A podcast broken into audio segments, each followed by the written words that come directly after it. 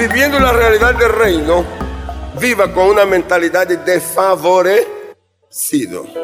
Es decir, el cielo estará a tu favor. Vuelvo a decir, el cielo estará a tu favor. Deuteronomio 28.2. Deuteronomio 28.2. Y vendrá sobre ti. ¿Quién está hablando? Dios. Todas estas bendiciones. Y te alcanzará. Y si oyere la voz de Jehová, tu Dios. ¿Sabe? Ese texto abre una puerta inmensa. Porque ese texto lo que está diciendo es que Dios, el que gobierna los cielos y el que gobierna la tierra y el que tiene el dominio sobre la vida de cada persona, lo ha cubierto de toda bendición. Y todas estas bendiciones vendrán sobre ti y te alcanzará.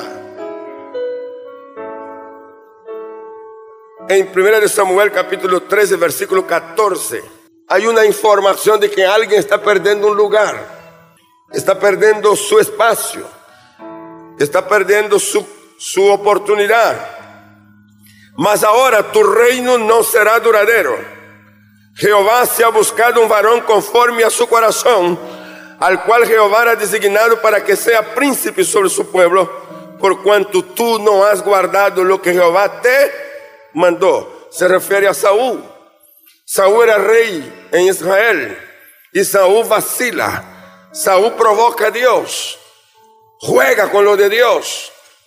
Y, hay momentos en que las personas que juegan con lo de Dios piensan que Dios va a tolerar todo el tiempo.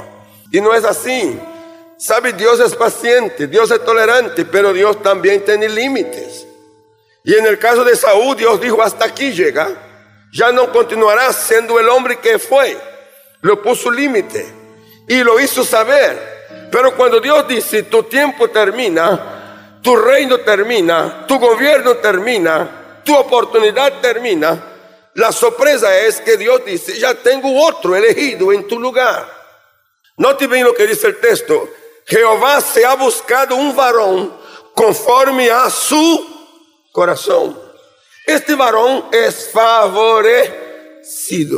Pero ¿dónde está este varón? Si hay miles de personas viviendo, ¿dónde está el hombre escogido? ¿Dónde está el hombre favorecido?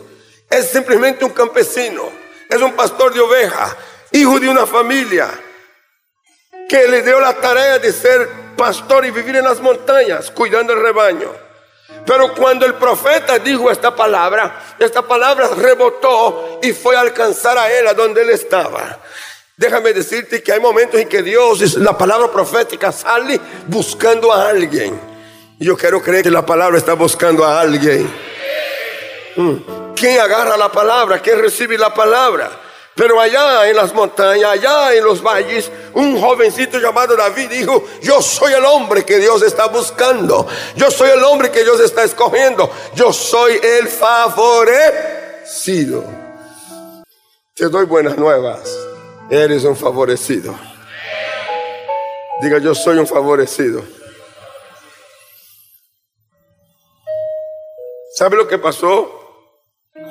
Después Dios dijo a Samuel, vete a la casa de Isaí, ahí está el hombre, ahí está el hombre para el lugar. Te pongo de esta manera, en este mismo momento, no es mañana, no es después, es ahora mismo, se está produciendo un vacío en algún lugar. Y tú eres la persona escogida para ocupar el espacio que quedó vacío. Alguien está perdiendo su lugar y tú eres la persona que puede ocupar este lugar. Alguien está perdiendo el espacio y tú eres la persona que puede ocupar el espacio. ¿Sabe por qué? Porque en ti como favorecido está activado el poder de hacer las cosas que otros no hacen. ¿Cuánto lo creen?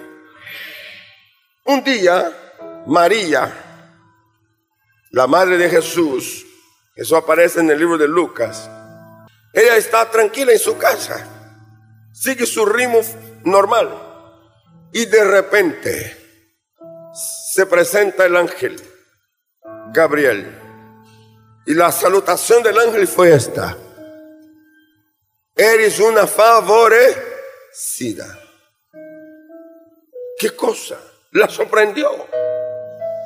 La sorprendió. Eres una favorecida.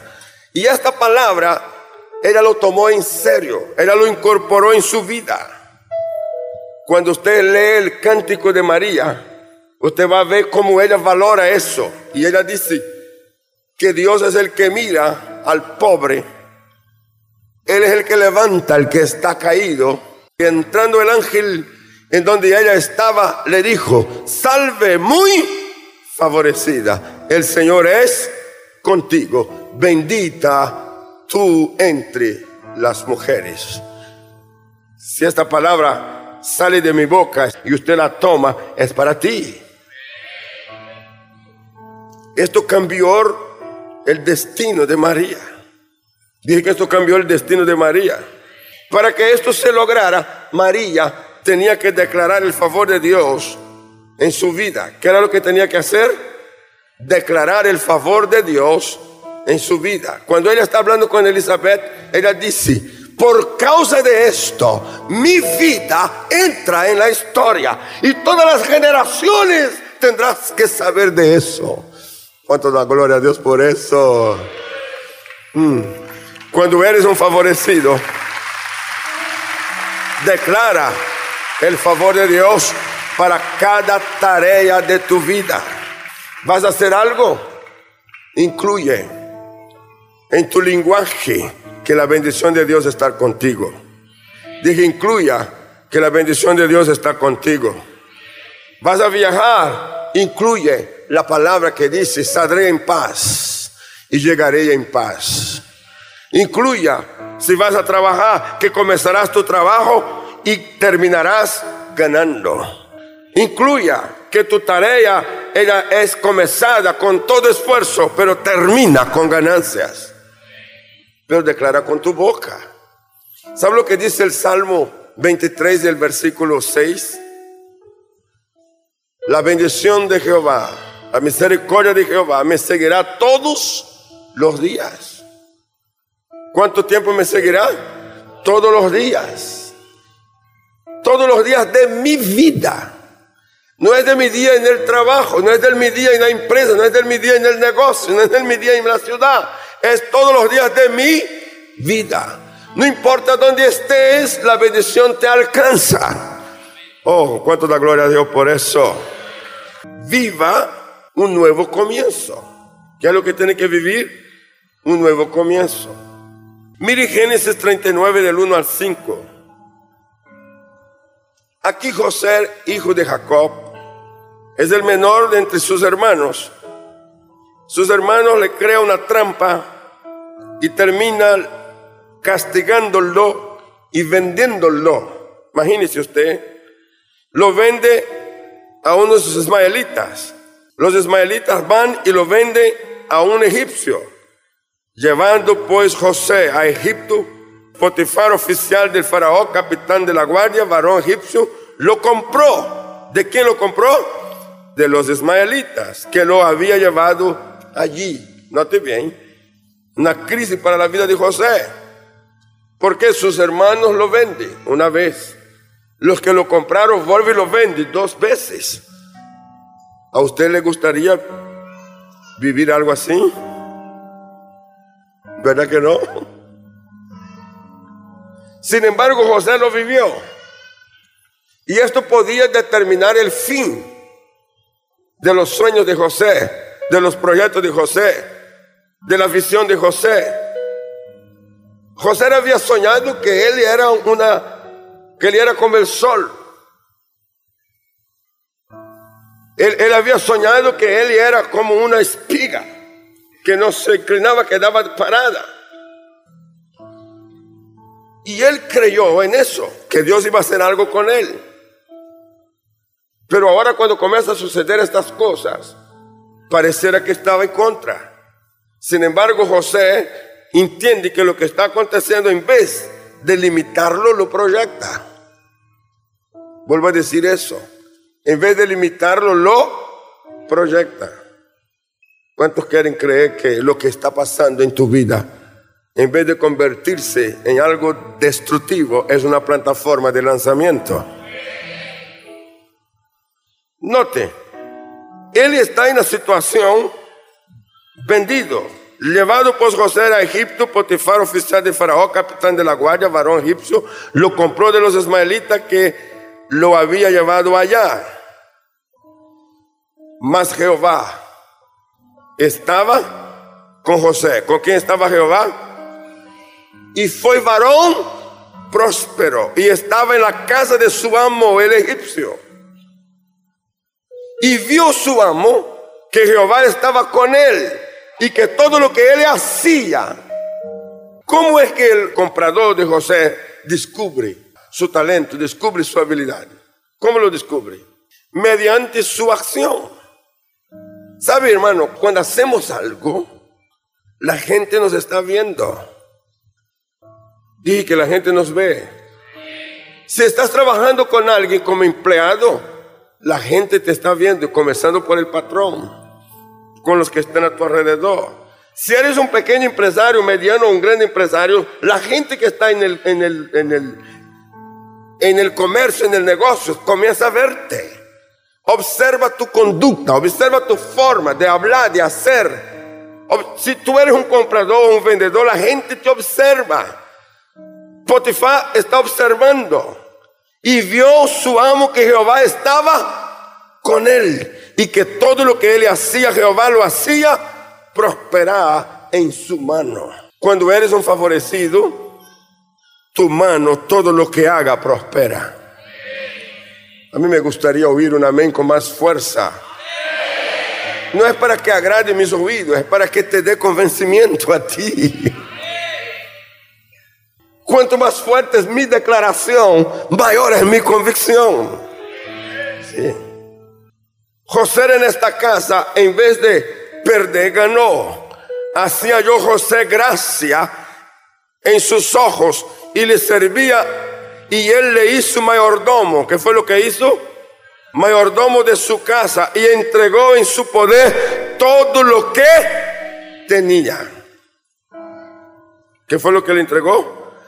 todo lo que tenía. Y aconteció que desde cuando le dio el encargo de su casa y todo lo que tenía, Jehová bendijo la casa del egipcio a causa de José. Y la bendición de Jehová estaba sobre todo lo que él tenía, así en casa como en el campo.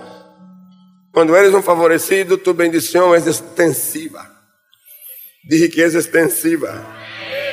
Oh, mi alma alaba a Dios por eso. Quiero que sepa que estamos viviendo los mejores días. Y Dios quiere que la bendición que está en ti sea extensiva. No tengas temor de extender tu bendición. Extiéndelo en tu casa. Comienza por los tuyos. Si eres casado, extiende tu bendición a tu cónyuge. Si eres padre, extiende tu bendición a tus hijos. Si eres un hombre de negocio, extiende la bendición a los que compran contigo a los que venden, a ti, a la gente que está a tu alrededor. No mire a los demás como competencia, míralo como oportunidades. Dije, míralos como oportunidades.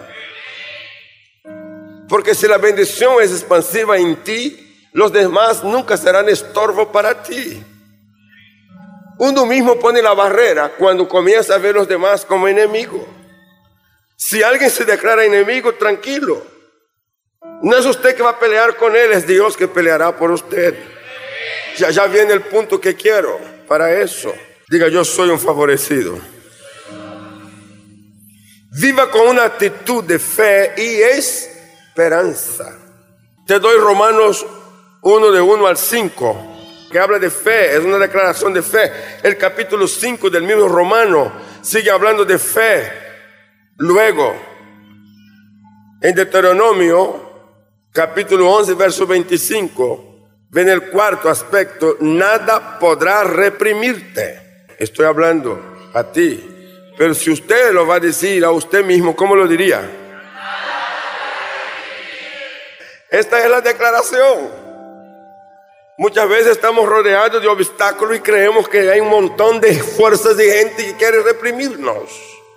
La palabra es que nada podrá reprimirte. Mire lo que dice, nadie se sostendrá delante de vosotros. Miedo y temor de vosotros podrá Jehová vuestro Dios sobre toda la tierra que pisares como él os ha dicho. Deuteronomio 28, 7. Jehová derrotará a tus enemigos.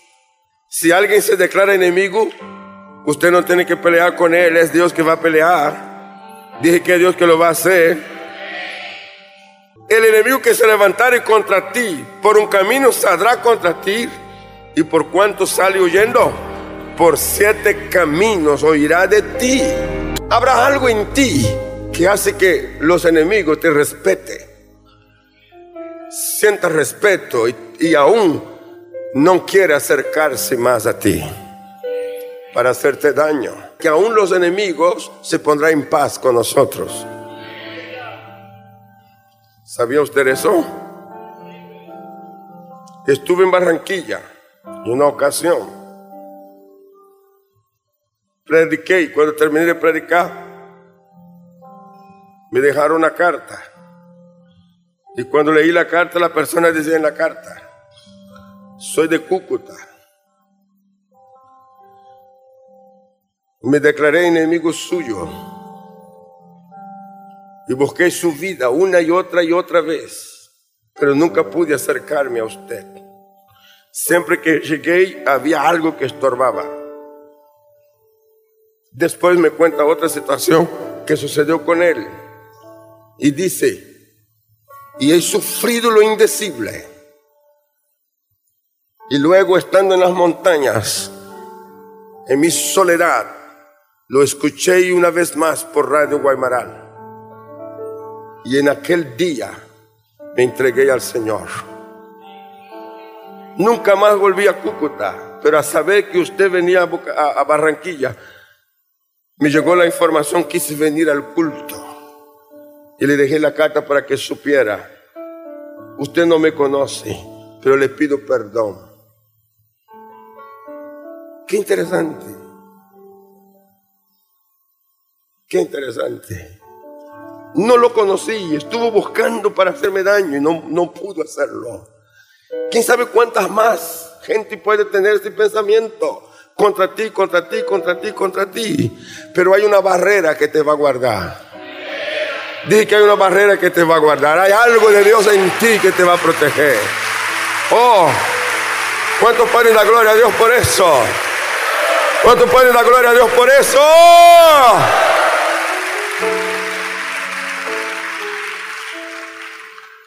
Saben, la pelea no es tuya. Déjame decirte, si alguien se choca contigo y tú estás escondido en Dios, el que lleva de perder es el que se choca, no eres tú.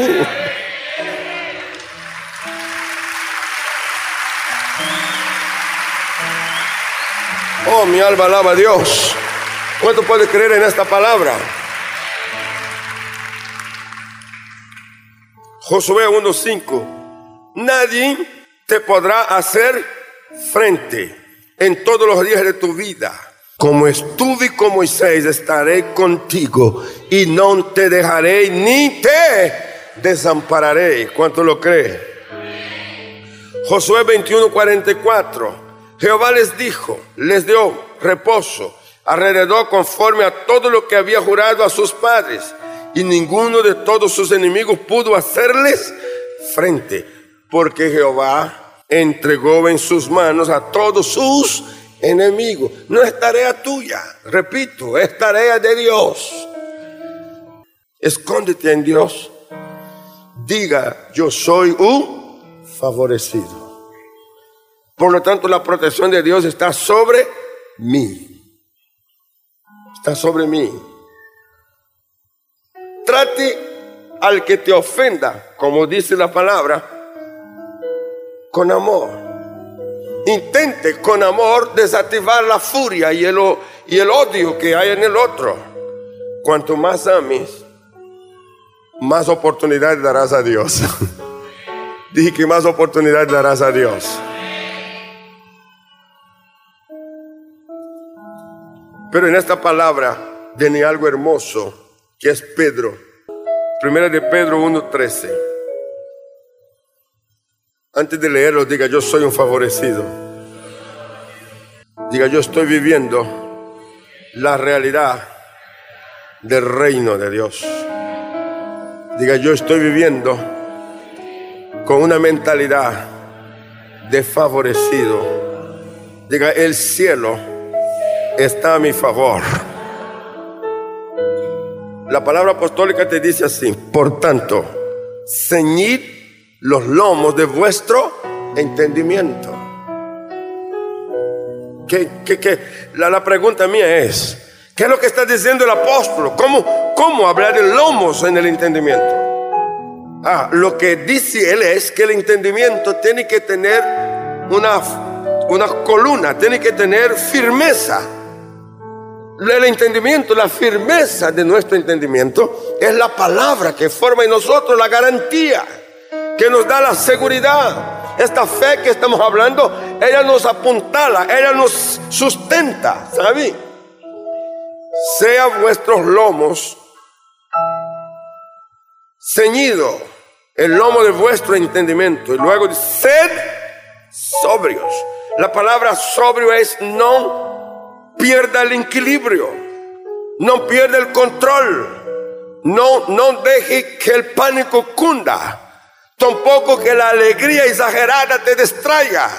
No permita que nada venga y tome control de tus sentimientos. Y luego dice, esperar por completo. ¿Espera qué? Por completo. Escúcheme, las promesas de Dios son completas. Esperarlo por completo. Oiga, ¿sabe por qué me anima a vivir en Colombia? Porque yo tengo una promesa. Ver a Colombia una tierra feliz. Mm.